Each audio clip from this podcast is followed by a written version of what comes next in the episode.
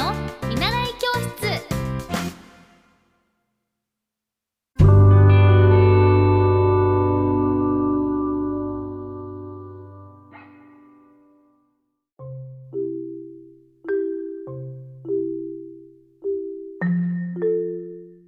皆さんおはようございます。エッティ先生の見習い教室。えっ、と今日もまだタイにいます。タイは暑くて、えー、35度前後で実は今雨季シーズンで昨日も夜中は雷が雷も大雨のタイになってます。なんですけどまあその雨をもう止んだり降ったり止んだり降ったりするので、まあ、その雨季シーズンでちょっとこう全体的に料金が下がってる中ではまあなんか楽しめる場所もあるのかなっていうふうには思ってます。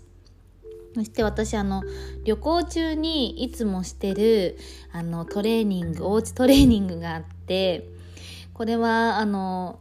まあいつもジムとかこう行ったりなんかする中でこれは結構比較的短時間でまあ、あの全身運動ができるなっていうあのヒットトレーニングっていうのがあるんですけどあの、皆さんも、こう、聞いたことがある方が多いのではないですかね。あの、まあ、このヒットトレーニングっていうのは何かっていうと、えっ、ー、と、高強度のインターバルトレーニングの略になってて、こう、強度の高い運動と、あの、短い、こう、ちょっとの休憩を繰り返すことによって、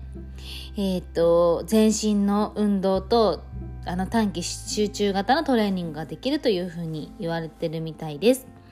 で、大体これは4分から8分ぐらいこう運動するんですけど、例えばこう20秒間の運動を思いっきりした後に10秒間休んでっていうのを8セットやります。で、このポイントはもうほんと短時間ということで、あの、本当に終わった後、ってぐらいもう疲れるんですよ。なんですけど、こう長い時間のトレーニングをダラダラやるんじゃなくて、本当短い時間にキュッとこの負荷をかけていくっていうのが、このヒットトレーニングの特徴になってます。なので、例えばこう、短時間というか例えばそのバービーっていうのが飛んで体幹鍛えて飛んで体幹鍛えてっていう運動があるんですけど、まあ、それをやってちょっとこう休むっていうのを繰り返す。でまあ心拍数を測ると本当はいいらしくて最大心拍数が80%以上ぐらいをこう維持するとまあそのより高負荷の状態をキープすることによって脂肪が燃焼されやすくなっていくっていうことですよね。なので、あのー、私はこの旅行中とかお家にいてなかなか筋トレとかジムに行けないっていう時はこのヒットトレーニングをよくしてます。で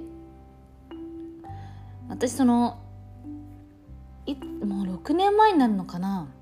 あのセカンドパスっていうパーソナルトレーナーのための養成学校っていうところに1年間通っていてあのネスタっていうパーソナルフィットトレーナーの人がよく持ってる資格を持ってるんですけどそこの学校でもこのヒットトレーニングっていうのをしてて。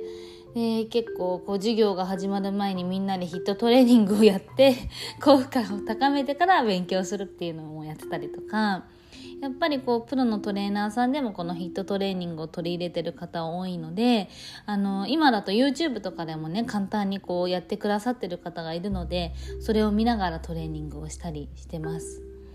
あの中山きんに君がきんに君さんがあの YouTube でこのヒットトレーニングを解説付きでやっててああすごい分かりやすいなと思ってさすがだなと思ってあの中山きんに君さんの YouTube を見たりもしてます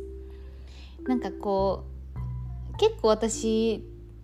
ジムでもなんか長ければいいって思ってたんですけどそうじゃなくていかにそのパフォーマンスよくそしてどこに効いてるかこれが何のための意味があるのかっていうことをを意識するだけでもこう短時間でトレーニングできると思うので本当皆さん朝お忙しいと思うんですけどこれならあのー、ね週に3回でも続けられると思うので是非やってみてください。